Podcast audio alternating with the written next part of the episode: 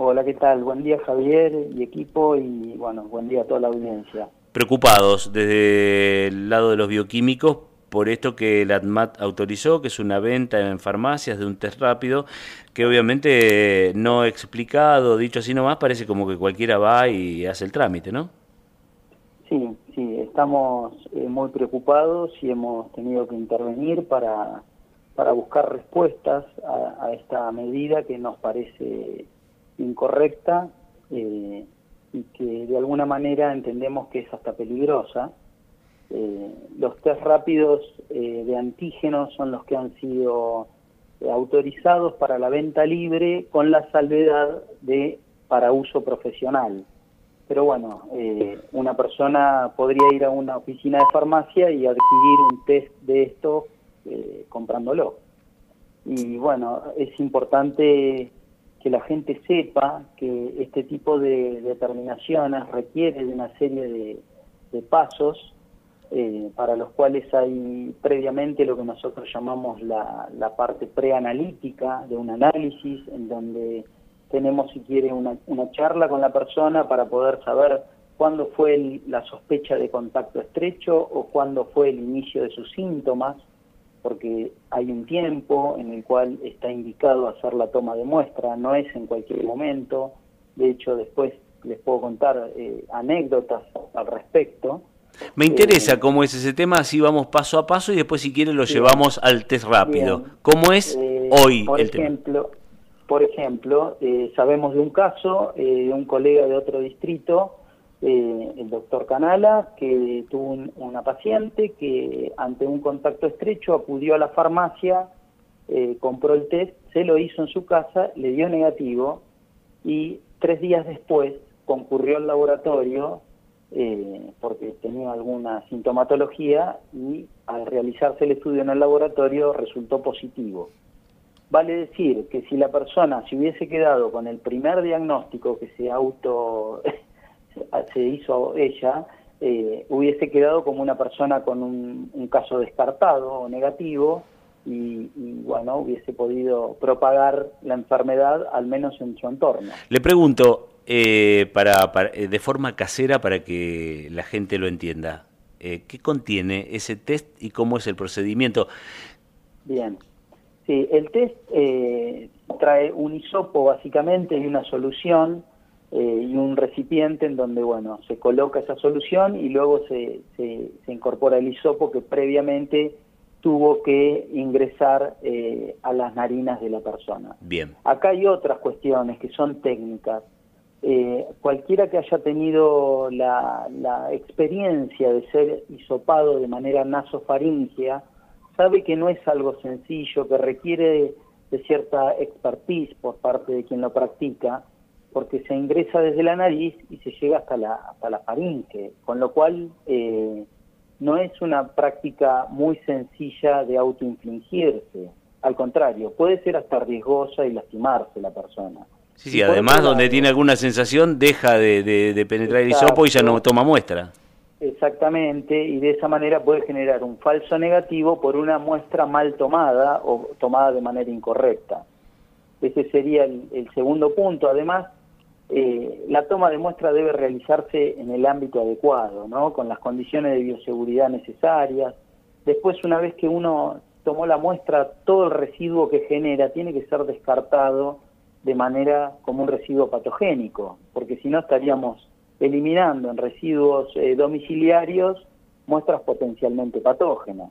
O sea, son muchos este, los puntos en donde esta, esta autorización eh, abre la puerta a que se cometan errores. Eh, y por otro lado, el laboratorio bioquímico está inscrito en lo que se llama CISA, que es el Sistema Integrado de Información eh, en salud de la República Argentina, en donde nosotros cargamos los resultados de esos test, ya sean test rápido o, la PCR.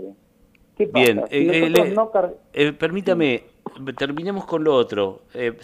Supongamos que toma la muestra, después introduce el hisopo en esa solución, digo, para, para volver y que cambie de color, ¿qué pasa? Bien, no, nada, nada. Y ese líquido, después que ha extraído la muestra que está en el hisopo, se coloca en otro dispositivo que le llamamos cassette, en donde, bueno, va a correr y va a ser como, para hacerle el ejemplo, el famoso EVA test, una raya negativo, dos rayas positivo. Ah, bien. Básicamente ese es el... ese es el procedimiento de, de, lo que se está comercializando. Bien. Sí, exactamente. En, el caso de que la persona le pegue con la muestra y le salga bien, eh, te da positivo y, va a ser incorporado al, sistema que usted refiere una, vez que visita al médico. Va a ser incorporado si, lo, si se lo hace en un prestador que cumple con esa condición. Claro. O sea, eh, uno a nivel domiciliario no tiene la posibilidad de cargar en el sistema integrado de información en salud. Con lo cual, si uno no lo hace, es un dato muy valioso que se pierde desde el punto de vista tanto epidemiológico como sanitario, porque perdemos el conteo de positivos y por otro lado el seguimiento del paciente y de contactos estrechos para evitar la propagación del virus. Se pierde el contacto con el sistema de salud si la, si la persona se queda con el resultado en su casa. Me deja preocupado porque uno observa, por ejemplo, que la ANMAT no autoriza algunas cuestiones que, lo digo respetuosamente, ¿no? que están probados y han sido estudiados, caso ivermectina, caso ibuprofenato, no tienen la aprobación de la ANMAT y sí eh, tiene la aprobación para la venta al público esto que, como usted bien describe, tiene muchas más desventajas que ventajas. Sí, la verdad es que nosotros no alcanzamos a comprender eh, por qué se ha, se ha producido esta autorización y, por eso es que también hemos, hemos mandado una carta a la ANMAT pidiendo explicaciones. Eh, de hecho, ya hay dos provincias en nuestro país que han prohibido la venta en farmacias, una es Córdoba y la otra es Mendoza, de este tipo de productos. Y, y bueno, nada, no, yo no la verdad es que no, no sabría decirle por qué se ha autorizado. Si esto busca darle más accesibilidad al público en general, piense que el caso que le comenté hace un momento, esa persona terminó gastando el doble, porque compró el kit, se lo hizo y después tuvo que ir al laboratorio y, volver a hacérselo. Obvio. Eh, ¿Y han iniciado alguna, sí, han iniciado alguna acción en la justicia también? Nosotros en principio hemos enviado una carta documento a la ANMAT pidiendo explicaciones y, por el momento nos hemos quedado con eso. Por otro lado, el, Colegio de Bioquímicos entiendo que también ha hecho lo propio. Esto no es solo un reclamo de la Federación Bioquímica de la Provincia de Buenos Aires, todos los bioquímicos del país en sus asociaciones y federaciones han manifestado su disconformidad con esta aprobación y todos han, han cursado comunicaciones y cartas para, pedir explicaciones y en algunos casos cartas a los ministerios correspondientes pidiendo que se lo retire del, del mercado o de la posibilidad de, compra bajo la modalidad de venta libre en farmacia.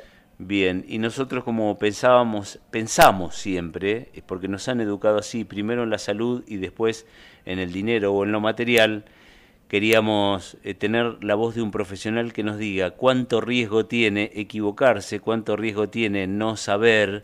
Eh, ayer lo charlábamos aquí con, mi compañera, mira, fíjate, fíjate porque no es una cuestión sencilla como para que, mira, me testé, me hizo yo, me mire la reacción. Este, Primero proteger la salud del individuo que lo adquiere, del entorno, de la vecindad, del mercado, de todo lo que pueda frecuentar y después recién pensar además que quizá por hacer un ahorro está incurriendo en un error que le va a demandar más dinero todavía. Sí, eh, la, realidad es que, mire, hay dos cuestiones ahí. Primero que cuando uno llega al final de la prueba, hay que interpretar el resultado y ese test debe ser validado. Y eso lo hace un profesional que está capacitado para eso. Por otro lado, eh, un, un laboratorio es me parece muy poco probable que un laboratorio acepte que una persona, porque en el, el producto este dice que debe ser utilizado por un profesional y que consulte en su laboratorio. Yo creo que ningún laboratorio va a aceptar que una persona venga con un kit de afuera a decirle que se lo haga, porque en realidad nosotros tenemos control y trazabilidad sobre los reactivos que usamos y los tenemos testeados y sabemos si funcionan nosotros lamentablemente no podemos saber cuáles fueron las condiciones de almacenamiento y conservación de ese reactivo. ¿Son los mismos? No, no son los mismos. Generalmente no estamos usando esa marca de reactivos china. Nosotros usamos, la mayoría de los colegas que, al menos que compartimos este espacio en la Federación Bioquímica, no, utilizamos esa marca, pero digo, eh, uno cuando se hace cargo del resultado que entrega también eh, se encarga de chequear y de ser responsable por los insumos y la calidad de, reactivos que utiliza. Y, para eso hay una serie de parámetros que deben cumplirse y que realmente no tenemos la certeza o la garantía de que se hayan cumplido cuando un paciente viene con una caja, con un kit comprado en una farmacia. Realmente no la tenemos. Eh, no, no podemos asegurarlo. Y por otro lado, este, lo que también le quería comentar respecto de la interpretación y validación del resultado, que solo lo puede hacer un bioquímico y que eh, mal, mal puede hacerlo una persona en su casa de manera autodidacta.